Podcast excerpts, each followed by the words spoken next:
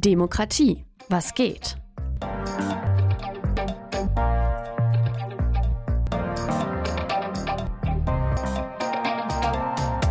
Das Podcast-Projekt des offenen Kanals Westküste zur Kommunalwahl 2023.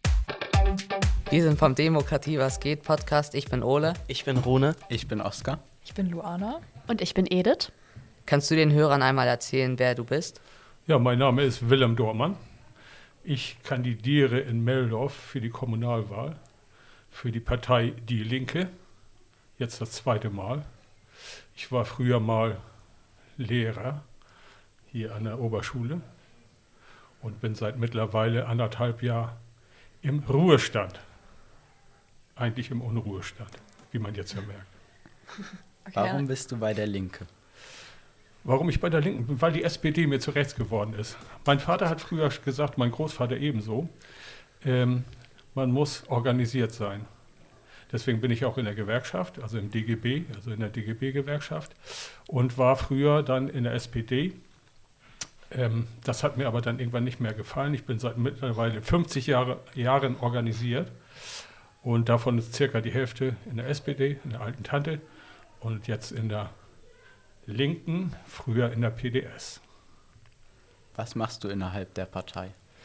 Ich bin ähm, hier jetzt äh, Fraktionsvorsitzender bis jetzt, solange wie die Wahlperiode läuft, und habe mich sonst eigentlich mehr mittelbar beteiligt, indem dass ich mal Veranstaltungen besucht habe, aber äh, so richtig Funktionär bin ich nicht gewesen. Aber ich finde äh, immer noch die Politik der Partei mit Abstrichen richtig und äh, denke auch, dass meine Position dort ihren Niederschlag findet.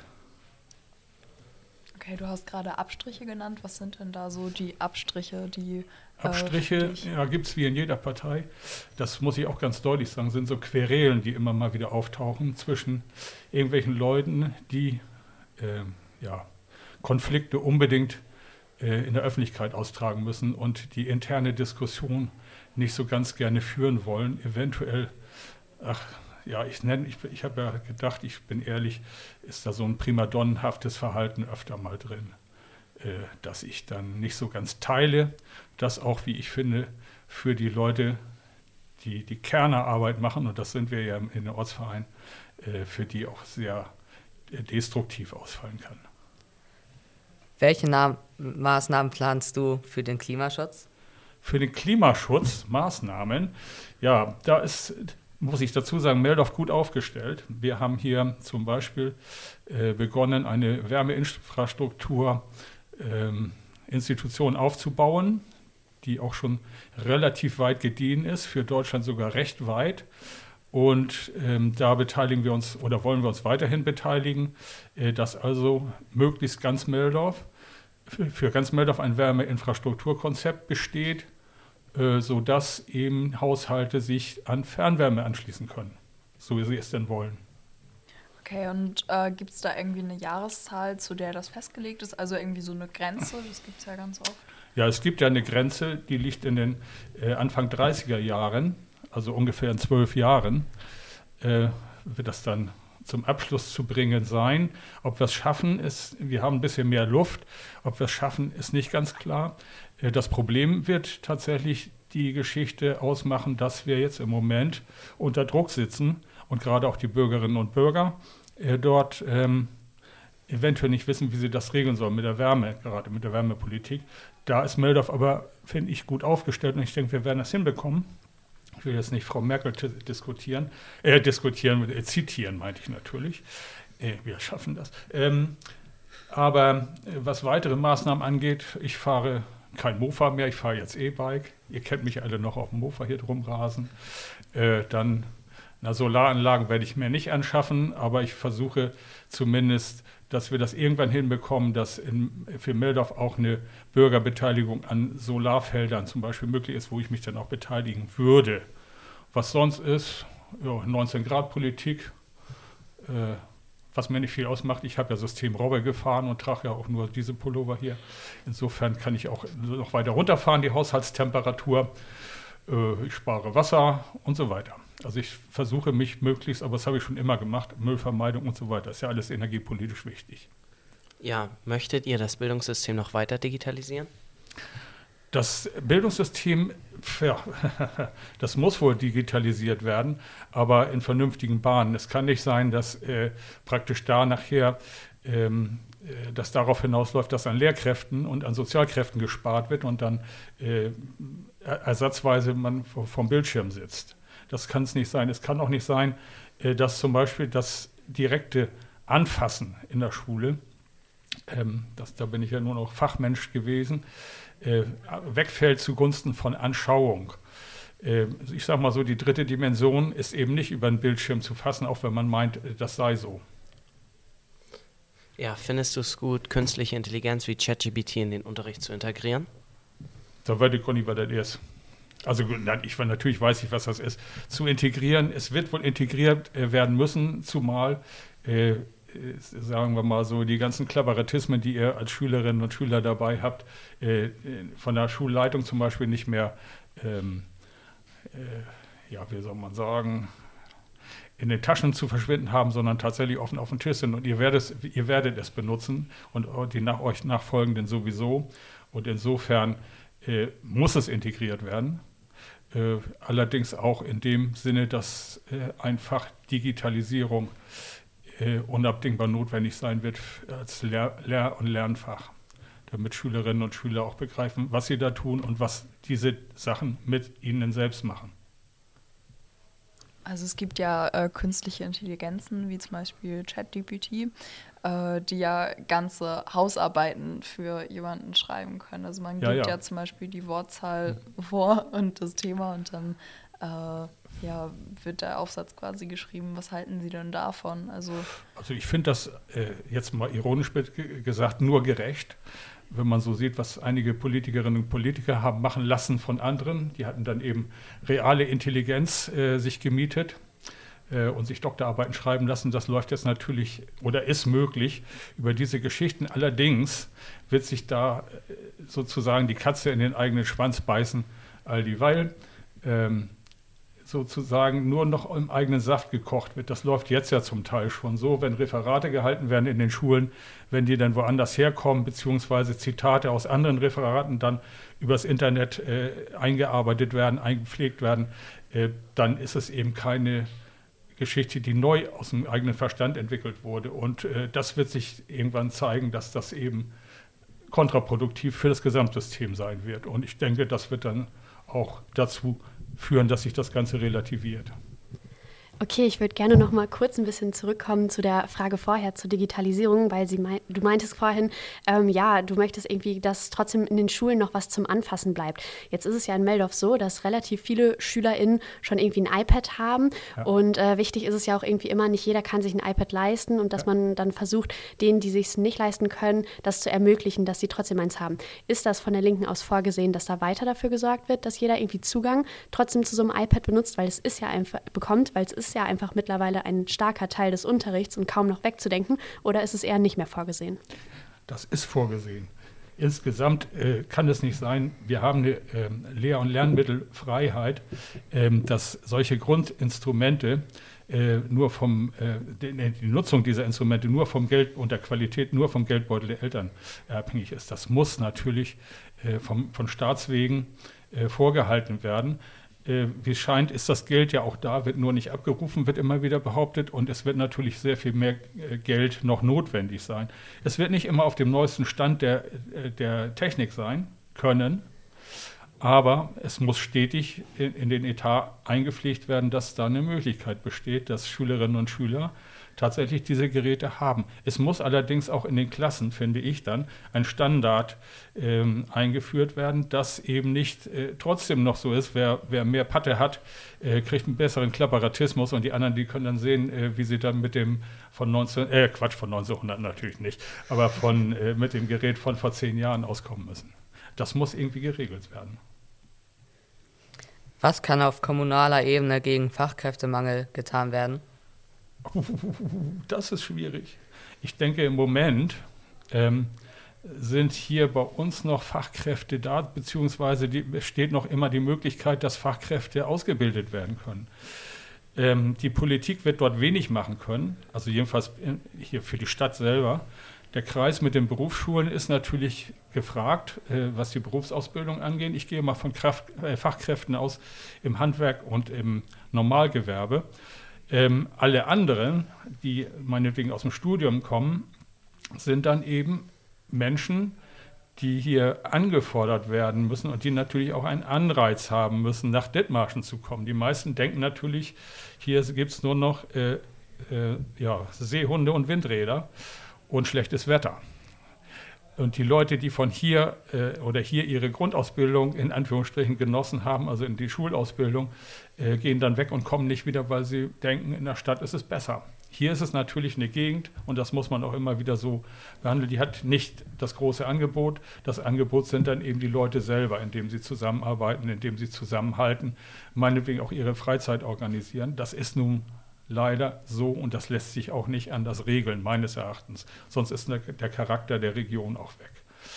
Aber sonst zu den Fachkräften, ja, es gibt Initiativen in anderen Landkreisen von Privatunternehmerinnen und Unternehmern. Ich denke da an die Malermeisterin Nähe Flensburg, die attraktive Arbeitsbedingungen schafft, was natürlich auch dafür sorgt, dass Fachkräfte ähm, eher dann zu diesen äh, ähm, Firmen gehen als zu anderen.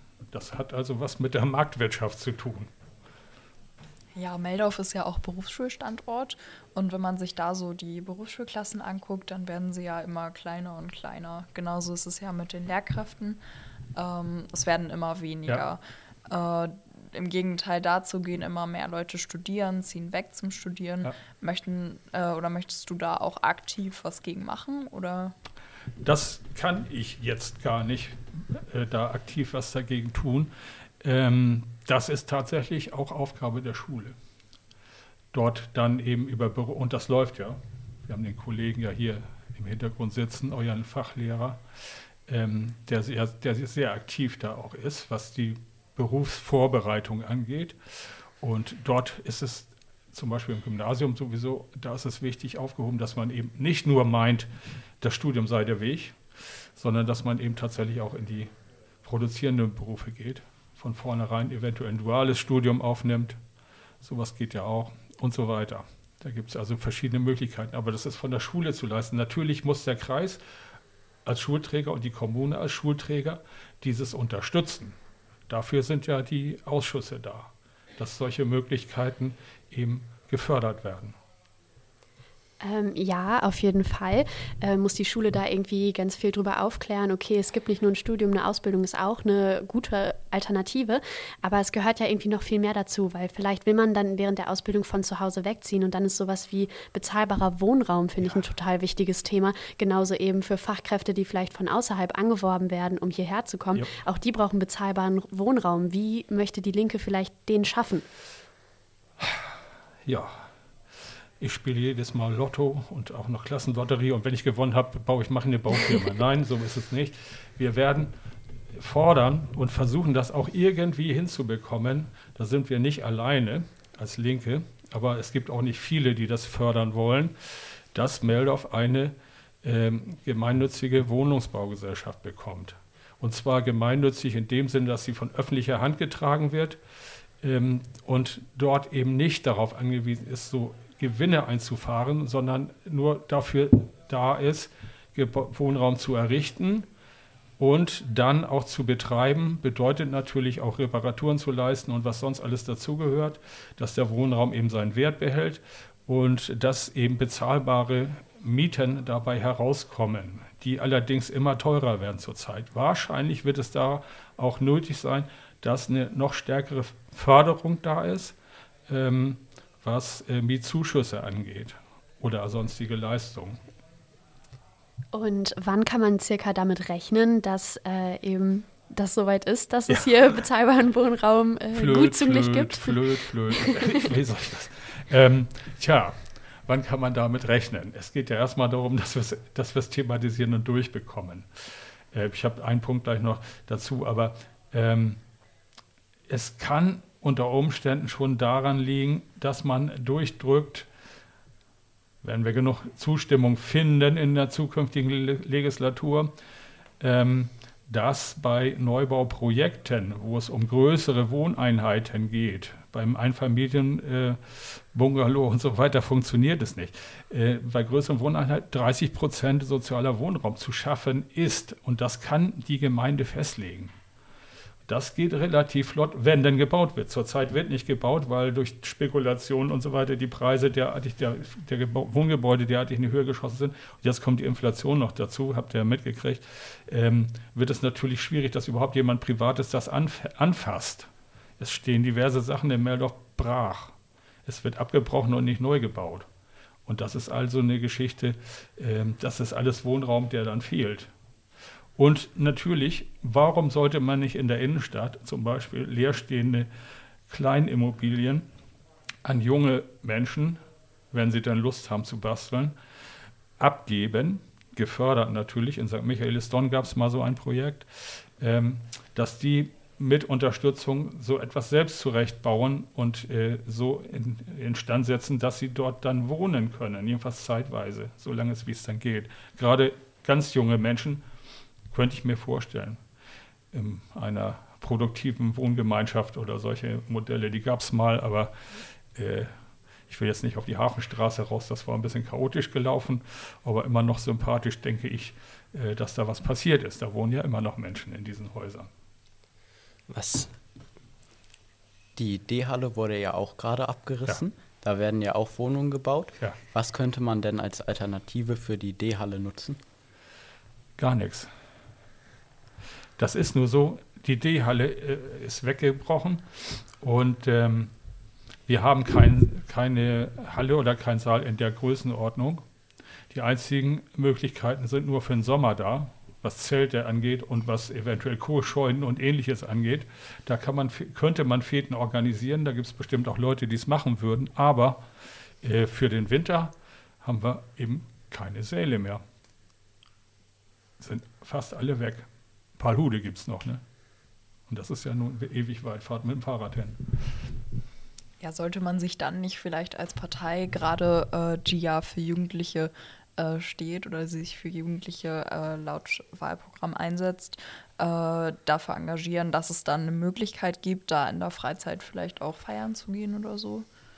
Das wird eine Partei nie machen. Wenn eine Gruppe, und das steht eben auch in unserem Programm, in dem, in dem Kurzabsatz, ähm, wenn da was passieren soll, müssen die Jugendlichen da mitmachen. Die, über die Jugendlichen geht es nur. Das geht nicht darum, dass Parteien zum Beispiel irgendwie als Unternehmer auftreten und Angebote schaffen.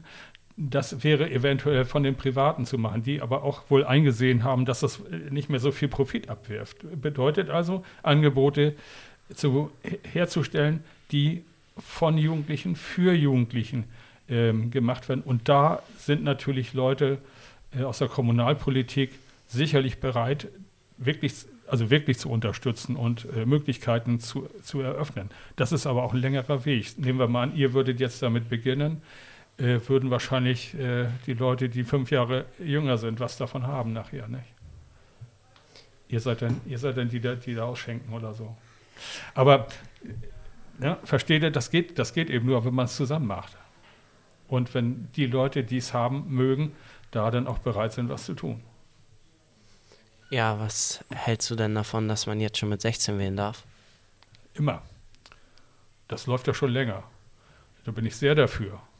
Weil ich denke, äh, dass äh, jugendliche Menschen tatsächlich in der Lage sind, schon zu, mit 16 zu beurteilen, ähm, was da in der Kommunalpolitik läuft und äh, wie man da ein, äh, Einfluss nehmen kann.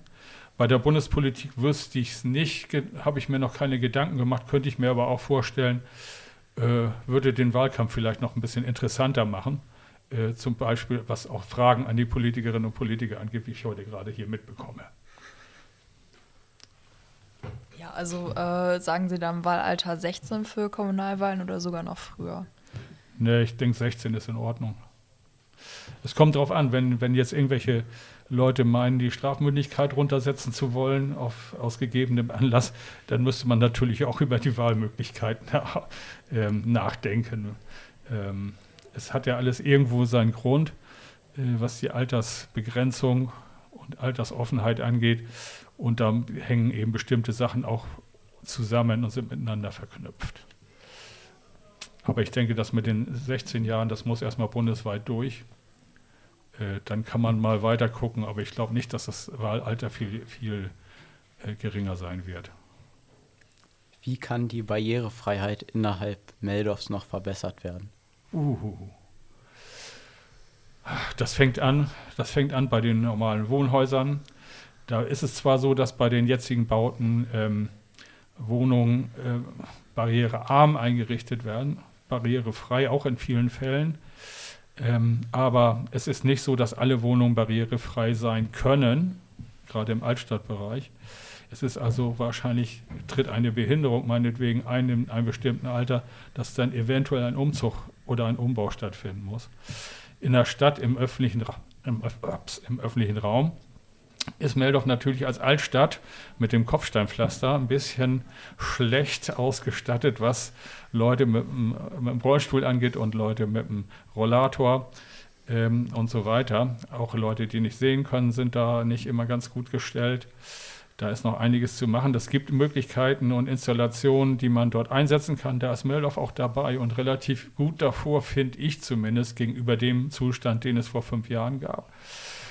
Aber hm, zum Beispiel auf dem Markt, das wird immer wieder gezeigt, das Kopfsteinpflaster, ähm, da muss es dann eben so laufen, dass nicht alles umgepflügt wird und alles geteert und betoniert wird, sondern dass man tatsächlich dafür sorgt, geschickt Überwege zu schaffen über diese, dieses wilde Meer.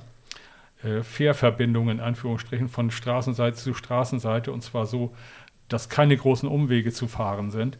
Ähm, da gibt es einige Möglichkeiten, die wir uns auch ausgedacht haben. Ähm, kommt, kommt immer darauf an, ob sie Mehrheit finden oder ob sie so umgesetzt werden wollen von den Bauplanern.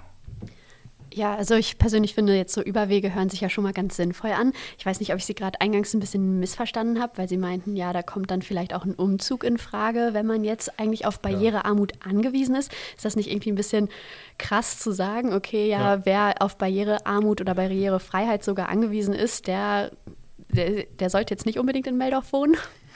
Nee, das, das ging um bestimmte Wohnungen. Das geht Ach darum, so. dass nicht alle Wohnungen so ausgestattet werden können.